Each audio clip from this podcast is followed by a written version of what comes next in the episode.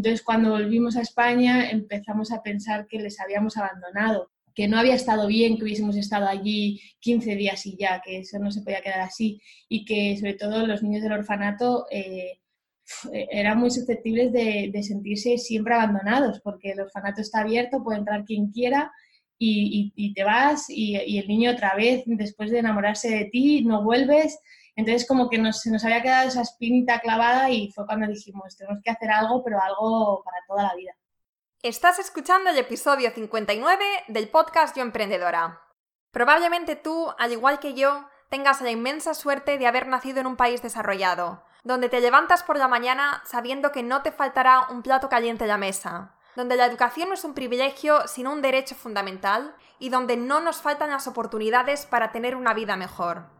Somos inmensamente afortunados. Y no solo por todo esto, sino porque tenemos en nuestra mano la capacidad de cambiar las cosas, de influenciar positivamente, de luchar contra injusticias, de ser el cambio que queremos ver. Y esto es justamente lo que están haciendo María Fábregas, educadora infantil, y Sandra Blázquez, actriz muy conocida en series como Física o Química, Al salir de clase o Tierra de Lobos. Dos amigas a las que la vida colocó frente a una situación a la que fueron incapaces de dar la espalda. Todo comenzó con un viaje al sudeste de Marruecos, un orfanato y un niño sin sonrisa. Y casi seis años más tarde han ayudado a más de 950 personas y mantienen su escuela con 150 niños en Chumbi, un poblado en una zona desértica de Kenia donde las sequías y la falta de acceso a recursos hacen que sus habitantes vivan en una situación de extrema pobreza. A continuación, María y Sandra nos hablan de este viaje que cambió por completo sus vidas, de cómo han cambiado ellas desde que se embarcaron en esta aventura, los retos y momentos duros que se han ido encontrando, los niños que les han robado el corazón y su gran misión con idea libre. Quédate hasta el final porque de verdad que este podcast no tiene desperdicio y además estoy convencida de que te va a llegar al corazón y de alguna manera te va a cambiar la vida. Estás escuchando el podcast Yo Emprendedora, nuestro ritual semanal de inspiración, motivación y estrategias de negocio con alto potencial de cambiarte la vida por completo. A los mandos, Laura Urzaiz, consultora de podcast y amante confesa del buen café. Si estás lista para dejar las excusas a un lado y ponerte manos a la obra, estás en el lugar correcto. Hola chicas, ¿qué tal? Bienvenidas al podcast. Hola, buenos días, Laura, ¿cómo estás? Pues muy bien, muy bien. Bueno, estoy muy contenta de, poder hablar con, las dos hoy. Os decía antes que este es el primer podcast que hago a dos personas al mismo tiempo. Entonces vamos a ver qué tal sale y estoy segura de que va a salir fenomenal. Además conseguisteis el adaptador este que necesitabais, ¿no? Para las dos poder tener los cascos. sí, Vale, bueno, pues em, nada, eso que os decía, estoy feliz de poder hablar con vosotras y de que nos podáis contar la bonita y necesaria labor que estáis llevando a cabo. Ahora mismo, ¿dónde estáis? Bueno, ahora mismo nosotros estamos en España, estamos en Madrid. Vinimos hace dos semanas de Kenia y bueno, ahora preparando un poquito el otoño, los eventos y en octubre nos volveremos a ir otra vez a Kenia, entonces también preparando un poco todo lo que vamos a tener que hacer allí. Vale, vale, genial. Bueno, pues antes de, que nos habléis de, eso, de ONG Idea Libre, ¿por qué no nos contáis un poquito sobre vosotras? ¿Qué hacíais antes de embarcaros en este bonito proyecto? ¿Cómo surgió la idea? Bueno, contarnos un poquito. bueno, pues nosotras nos conocemos del instituto. ¿En primero de la ESO fue? No, en... O sea, de bachillerato. Primero de bachillerato, Nos, eh, éramos amigas, éramos un grupo de amigas desde primero de bachillerato. Y, bueno, hicimos buenas amigas porque tenemos un poco mm, la misma visión de la vida y, y eso nos ha llevado a acabar donde estamos. Y luego, bueno, yo a título personal, yo soy María y yo estudié educación infantil, he estado muchos años trabajando en escuelas infantiles, es un trabajo que me apasiona, de ahí me viene lo de, lo de la ONG, en trabajar con los niños, pero, pero claro, cuando empezamos con el proyecto y eh, teníamos mucho trabajo con la ONG, todo se me empezó a complicar y bueno, lo tuve que dejar porque tuve que elegir y elegí, por supuesto, la ONG. Entonces estudié diseño web, eh, para trabajar como freelance, que es un poco lo que estoy haciendo ahora, para poder dedicarme al 100% a la ONG y tener mis ratos para sacarme los ingresos. Y bueno, hace poquito que he empezado con un blog que además me hace mucha ilusión, en el que hablo de las experiencias como cooperante, de cosas que vivimos en Kenia, un poco de mis reflexiones y de las cosas que voy aprendiendo.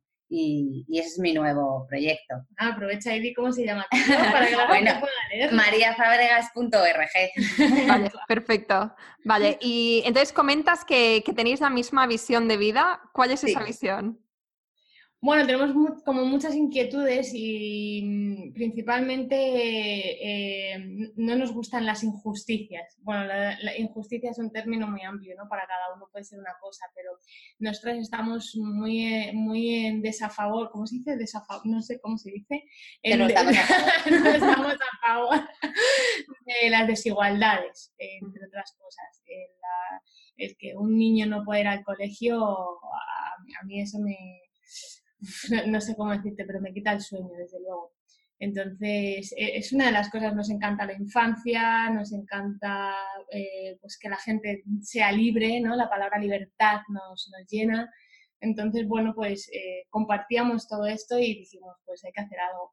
Yo soy actriz, empecé con 10 años trabajando en televisión y bueno, he estado en series de éxito donde he tenido dinero, he tenido fama, pero siempre me ha faltado algo dentro de mí de que no me termina de sentir completa, necesitaba algo más. Entonces sí que siempre tuve la necesidad de, poder hacer algo más y, aportar más valor a mi vida. Entonces, bueno, pues después del viaje, del primer viaje que hicimos a Marruecos, mm, se nos despertó esa cosa de ahora, este es el momento. O sea, que fue a raíz de un viaje que hicisteis juntas a Marruecos. Mm. Eh, hablándonos un poquito sobre ese viaje y, en qué momento dijisteis que tenemos que hacer esto, que tenemos que hacer algo, tenemos que cambiar la situación. Pues mira, esto fue enero del 2014. Nos fuimos mm, a un, bueno, pues eh, al sureste de Marruecos eh, a, vivir con una familia de allí, porque queríamos ver un poco, queríamos salir de las zonas turísticas, ya habíamos estado en Marruecos varias veces, pero siempre pues por las zonas donde va todo el mundo. Y nosotras somos un poquito de explorar.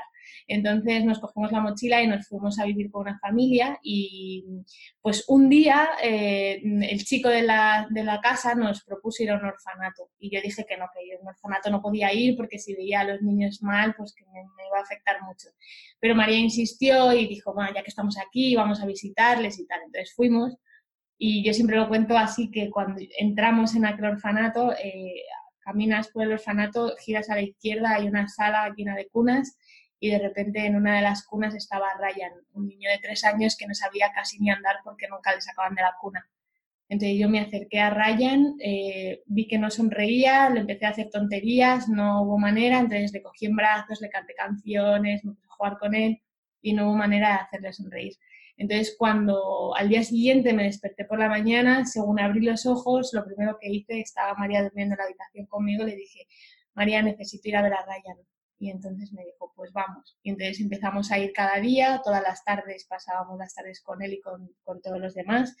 Y, y, cuando nos fuimos el último día, Ryan ya nos llamaba mamá. Entonces cuando volvimos a España empezamos a pensar que les habíamos abandonado, que, que no había estado bien que hubiésemos estado allí 15 días y ya, que eso no se podía quedar así y que sobre todo los niños del orfanato eh, eh, eran muy susceptibles de, sentirse siempre abandonados, porque el orfanato está abierto, puede entrar quien quiera y, te vas y, el niño otra vez, después de enamorarse de ti, no vuelves. Entonces como que nos, se nos había quedado esa espinita clavada y fue cuando dijimos, tenemos que hacer algo, pero algo para toda la vida, no 15 días. Y volvisteis. y volvimos. Y volvisteis. ¿Y cuánto tiempo os llevó desde que tomasteis esta decisión hasta que por fin conseguisteis que, el proyecto fuera viable? Bueno, realmente que eh, o sea, empezar a trabajar con el proyecto no nos llevó, no nos llevó mucho. Nosotras volvimos de ese viaje que cuenta Sandra, eh, nos volvimos locas eh, empezamos a buscar información de cómo constituir una ONG, hicimos estatutos, hicimos todos los papeles, los presentamos en el ministerio y tardaron cosa de un mes y pico en contestarnos. Mm. En ese mes y pico empezamos a, desarrollar el primer proyecto y cuando llevamos tres meses estábamos haciendo el primer evento, que fue un evento de pádel en el que recaudamos 3.500 euros eh, para empezar a trabajar y desde ahí ya todo rodado. Y antes comentabas que volvías porque sentías como esa necesidad de, estar con este niño, con Ryan, verle, verle sonreír. Y mm, mi pregunta es, al final, ese niño sonrió? ¿O tenéis contacto ahora también con, con Ryan? Pues mira, te voy a contar que cuando ya teníamos la asociación constituida, ya habíamos puesto el nombre de Idea Libre y todo, eh, hicimos un proyecto súper bonito basado en la educación porque nosotros pensamos que el, camino para salir de la pobreza es la educación. No, para mí no hay otro. Y entonces dijimos, vale, pues vamos al orfanato, había una sala vacía, entonces pensamos, guau, pues en esta sala ponemos una clase, traemos profesores que lo saquen de excursión y puedan ver la calle, que no conocían la calle, y bueno, pues que tengan la vida lo más parecida a la que un niño normal tiene, ¿no?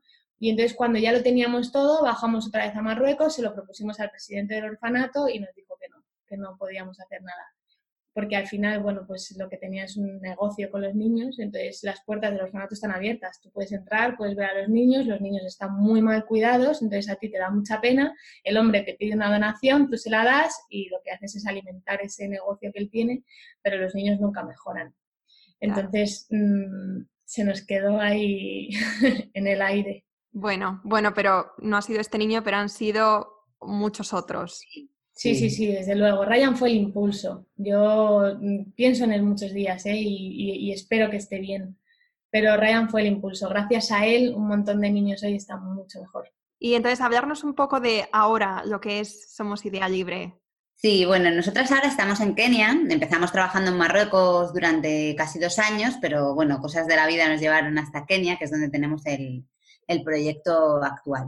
Entonces, nosotras trabajamos en un poblado que se llama Chumbi, en el que viven alrededor de 400 personas, unas 230 por ahí serán niños, más o menos. Y bueno, nosotras cuando llegamos allí no había absolutamente nada. O sea, Chumbi es un trozo de esplanada prácticamente sin árboles, donde hay chocitas, eh, casitas de, yo qué sé cuántos metros pueden tener, bueno, diminutas, donde viven 12 personas, duermen en el suelo, comen una vez cada dos días, o sea, es una situación bastante, bastante extrema. De hecho, en la zona donde nosotros estamos trabajando es como lo más extremo que hay, ¿no? Entonces, cuando llegamos ahí por primera vez y vimos eso, mm, bueno, yo creo que sin hablarnos, las dos supimos que era nuestro lugar, que era nuestra casa. Pero además, sí, principalmente porque los niños no iban al colegio. Claro. O sea, es que la situación si no iban al colegio no iba a cambiar nunca.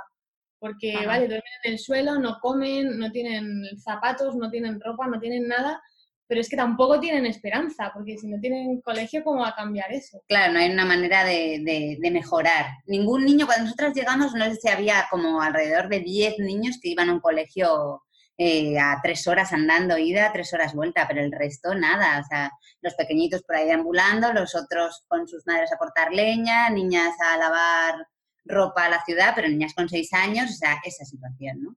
Entonces, Sandra y yo dijimos, este es el lugar, eh, vamos a dar a estos niños una oportunidad, porque al final es lo que necesitan, una oportunidad de un camino y luego ya hacer, hacer ellos su trabajo. Y entonces empezamos el proyecto, tenemos un cole que se llama Wazouru School, que significa idea libre en Swahili, y ahora mismo atendemos a 150 niños, tenemos seis clases, eh, acabamos de empezar a construir otras dos, tenemos una cocina para darles de comer una vez al día, tenemos letrinas, una sala de profes, un sistema de agua que también acabamos de hacer ahora y, bueno, creciendo poco a poco. Y un gallinero. Ah, un gallinero.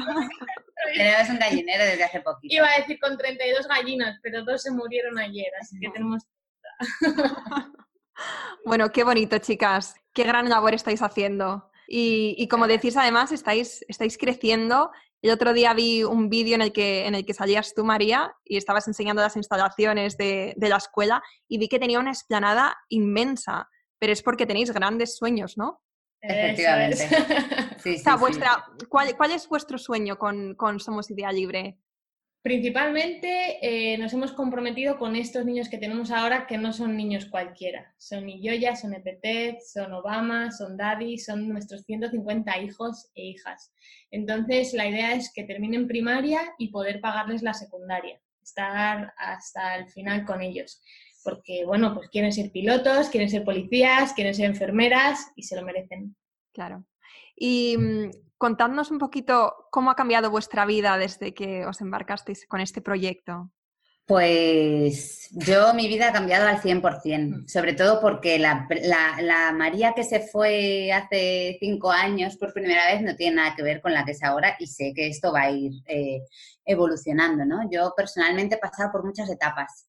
He pasado etapas de estar muy triste, por ejemplo, cuando volví aquí, porque claro, cuando tú vas a, a, estás conviviendo con gente mm, como nuestros niños, a la que además quieres, o sea, que no es un niño cualquiera al que te vas 15 días y luego vuelves a tu vida, sino que nosotras, aunque estemos aquí, tenemos un contacto directo y, vivimos para ellos. Entonces, pues épocas de estar muy triste porque, yo qué sé, porque no entiendes el, el, sistema, épocas de estar muy enfadada con la sociedad, de no encajar, de sentirte muy sola.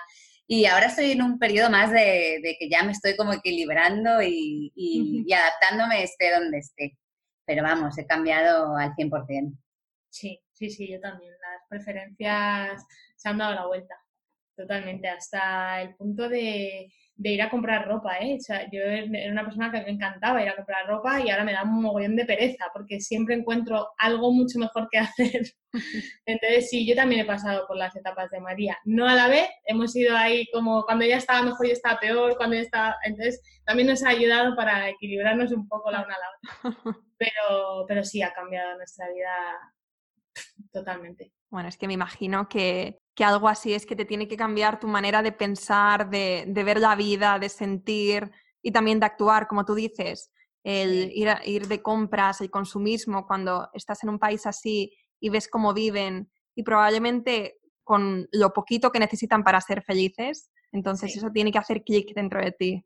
Y tu entorno, tu entorno también cambia mucho. Eh, los amigos con los que salías a tomar algo y a hablar de cosas banales, de repente empiezas a notar que no encajas, que te aburren, que sus historias no te llenan y al final pues casi prefieres quedarte en casa leyendo, escribiendo o haciendo algo con la asociación.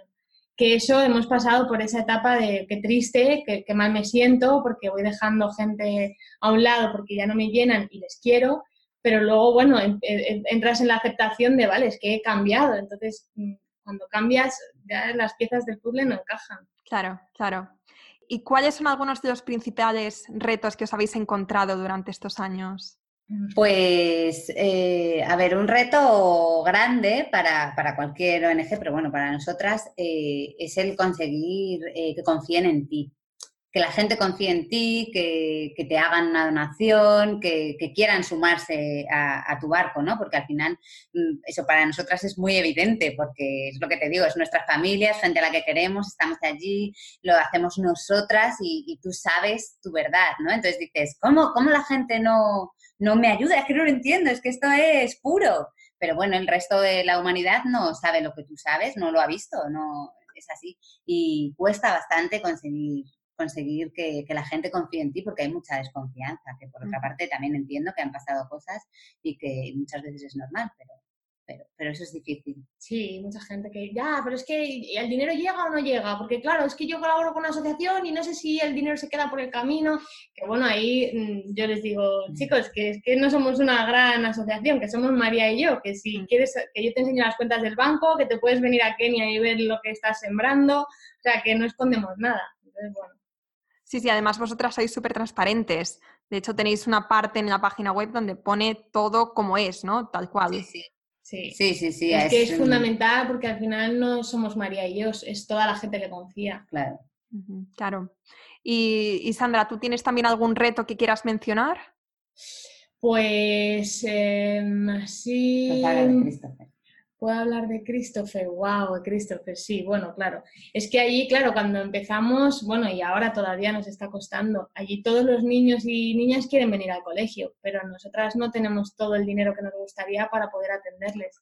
Entonces, cuando empezamos, por ejemplo, a dar de comer, en ese momento teníamos 80 niños, habíamos construido dos aulas y teníamos dos profes y habíamos construido la cocina. Entonces, el día 5 de enero del 2017 empezamos a darles de comer y cuando nos ponemos a contar, María se pone a contar y dice, Sandra, aquí hay 95, no hay 80. Entonces habían colado 15 niños. Tuvimos que cogerles y sacarles de clase y dejarles sin comer. Entonces apareció Christopher, un niño con dos años, volvió, les habíamos echado el vino y se puso en la fila para lavarse las manos. Habíamos llevado jabones que nos había donado un colegio aquí en España y les habíamos enseñado que había que lavarse las manos antes y después de comer, porque ellos la higiene no tienen agua, entonces imagínate. Y entonces les habíamos enseñado. Entonces llega Christopher y se pone en la fila para lavarse las manos con el resto. Entonces cuando llega la profesora, la profesora le lava las manos como a cualquiera y él se va a la cocina a coger su plato como lo están cogiendo los demás. Entonces cuando llega a la cocina, la cocinera le dice que para él no hay. Entonces el niño se cuela en la clase, intenta ver si alguien comparte comida y entonces tengo que entrar yo, coger a Christopher, sacarle fuera y dejarle sin comer como yo no aguantaba, me voy corriendo a la cocina a llorar para que nadie me vea. Y entonces Christopher, lo que hace la supervivencia, ¿no? Se queda mirando, espera que yo me vaya y vuelve a entrar otra vez en clase y al final consigue que uno de los niños comparta el plato de comida. Entonces, claro, esto cuando lo cuentas, mucha gente te dice, pues yo le habría dado de comer. Y digo, te entiendo, porque el mal rollo de un día se quita dándole de comer en ese momento y ya está. Pero es que no es un día, son muchos días de conseguir alimentar a 80. Entonces, si, mañana, si hoy es 81, mañana serán 85, pasado serán 90 y al final no llegas a fin de mes y al final tienes que cerrar la escuela. Entonces, en aquel momento teníamos que mm, cuidar y proteger a esos 80. A día de hoy, Christopher viene al cole, por supuesto, porque meses después empezamos a construir dos clases más, escolarizamos a Christopher y es un hombrecito ya, pero vamos. Sí, pero sí es un reto, es, es un reto muy grande el, el, decir que no, ¿eh? es, es, algo muy difícil, porque claro, tú tienes a una persona, y más un niño además, que es como una cosa muy indefensa, ¿no? Pero un adulto también, que te está mm, suplicando de alguna manera porque o sea, es una situación tan drástica y tú tienes que decir que no, porque no puedes, y eso es un gran aprendizaje personal, ¿eh? Me imagino, o sea, tienes que tener la cabeza, la cabeza bien fría. Vosotras sufriréis también a decir que no, pero tenéis que ser conscientes de que tenéis que alimentar a los niños que van a la escuela. Eso es. Sí. Wow.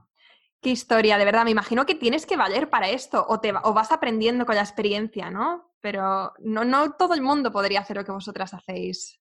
No lo sé, yo eso no sé contestarte. Lo que sí te digo es que es un proceso. O sea, no tú. Mm, yo ahora mismo incluso veo vídeos nuestros de los primeros viajes allí en Kenia, de cuando empezamos a, a estar allí, y me escucho decir cosas y digo, ¿en serio pensaba eso? Porque lo veo ahora, ahora lo veo como una tontería eso, ¿no? Pues dices, el otro día que estuve eh, removiendo cosas del principio y me hacía un vídeo Sandra y decía, a ver María, ¿qué es lo que más te ha llamado la atención? Y pues yo decía, Buah, es que los niños van descalzos y tal, como una cosa súper alarmante, que es súper normal que yo lo dijese en ese momento. Pero ahora, con todo el aprendizaje que llevo, me parece como, como, como una tontería muy grande, ¿no?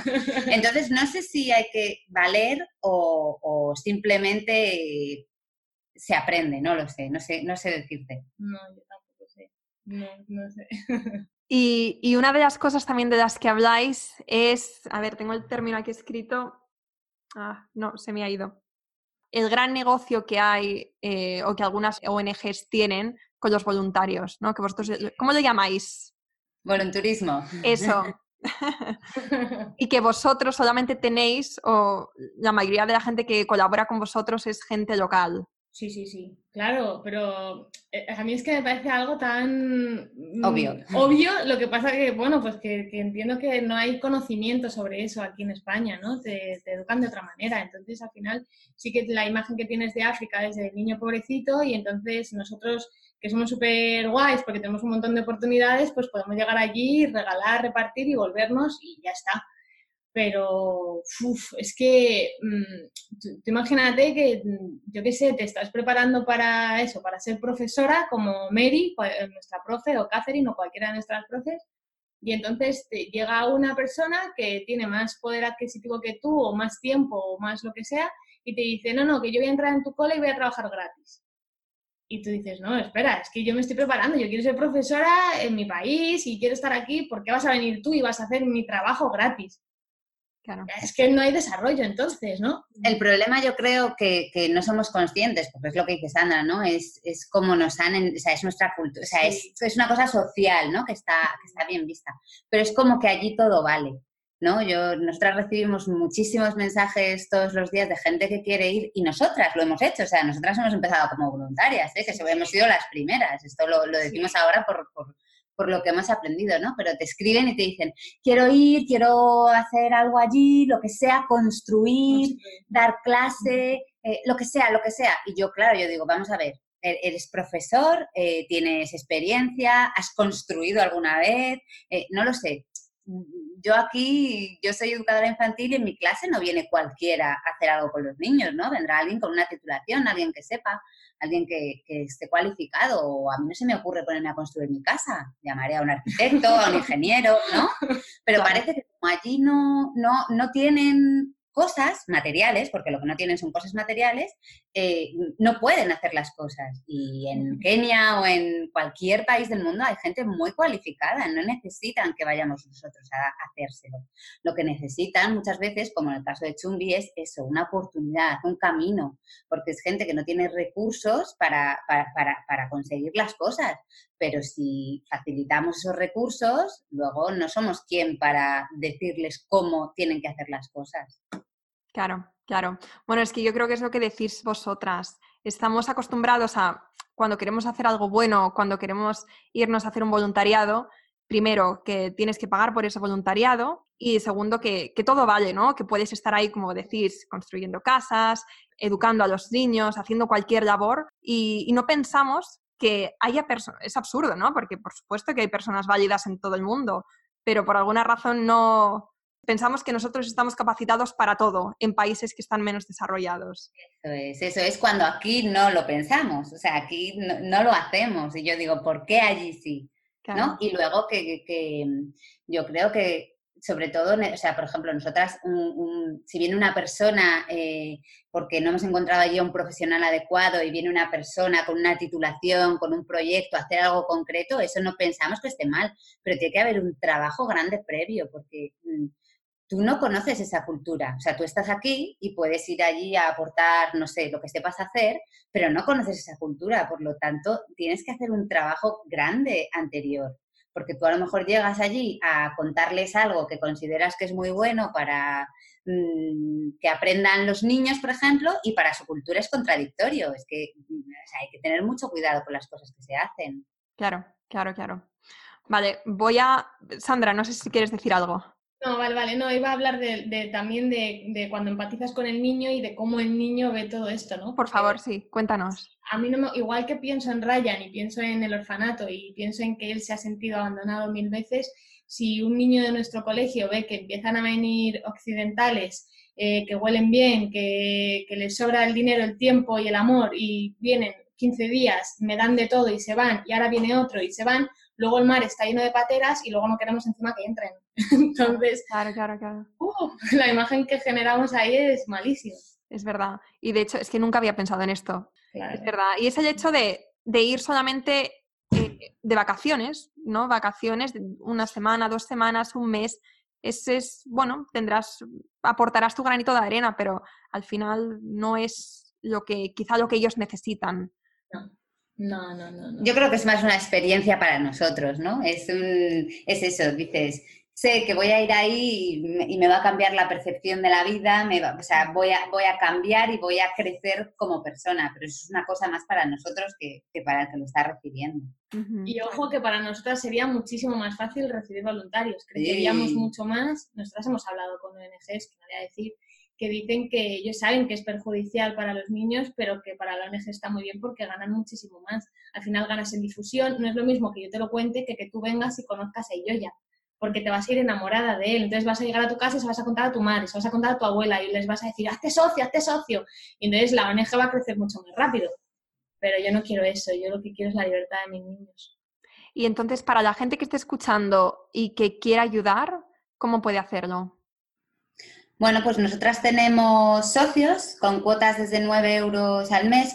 los socios al final son la base de todo porque eh, es un ingreso recurrente. O sea, nosotras contamos con, el, con este dinero que sabemos que va a estar todos los meses para hacer cosas que permanezcan en el tiempo, ¿no?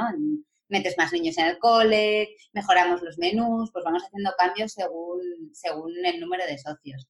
Eh, luego donaciones normales, eh, de lo que cada uno quiera. Tenemos un supermercado eh, solidario en el que puedes comprar eh, diferentes productos desde España a través de Internet, por PayPal, y nosotras lo compramos allí. O sea, ese, ese, dinero va íntegro para, si tú has comprado dos litros de leche y dos kilos de arroz, pues va para comprar eso para, para el cole. Hacemos eventos, tenemos gente que hace eventos para recaudar eh, fondos, pues lo que cada uno sepa hacer, o recaudaciones eh, de, para tu cumpleaños. Pues me de regalos que quiero recaudar para esto. Tenemos retos, pues por ejemplo, queremos poner zapatos a todos los niños y buscamos la financiación, eso también se hace a partir de la web, vamos teniendo diferentes. Y luego de vez en cuando hacemos recogidas de material escolar, que lo solemos publicar en las redes sociales, porque claro, nosotras no podemos enviar cosas allí porque sale carísimo. Por ahora no hemos encontrado la manera de hacerlo sin que cueste. Y lo que hacemos es cuando vamos y venimos llevamos maletas. Entonces, mucha gente te quiere dar ropa o zapatos, pero tenemos muchos niños y poco espacio.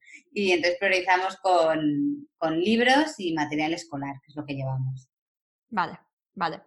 Bueno, estamos ya terminando la entrevista. No sé si hay algo más que queráis mencionar antes de terminar.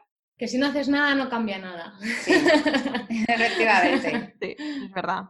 Vale, chicas, pues ha sido un placer de verdad hablar con las dos. Me ha encantado conocer de primera mano lo que estáis haciendo, que me parece una labor súper, bueno, como decía antes, súper bonita, súper necesaria y, y bueno, que os deseo toda la suerte del mundo.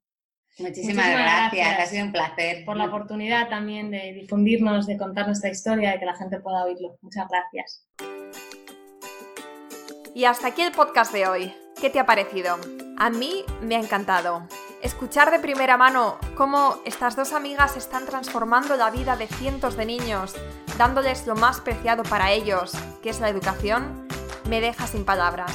Y estoy convencida de que tú estás igual que yo. Ayudémosles a seguir haciendo este sueño posible. Comparte este podcast con tus amigos, con tu familia, para que ellos también puedan escucharlo y enamorarse de su historia y de su misión. Y si quieres colaborar con ellas, recuerda que puedes hacerlo en somosidealibre.org. Muchas gracias por estar ahí y hasta la próxima semana.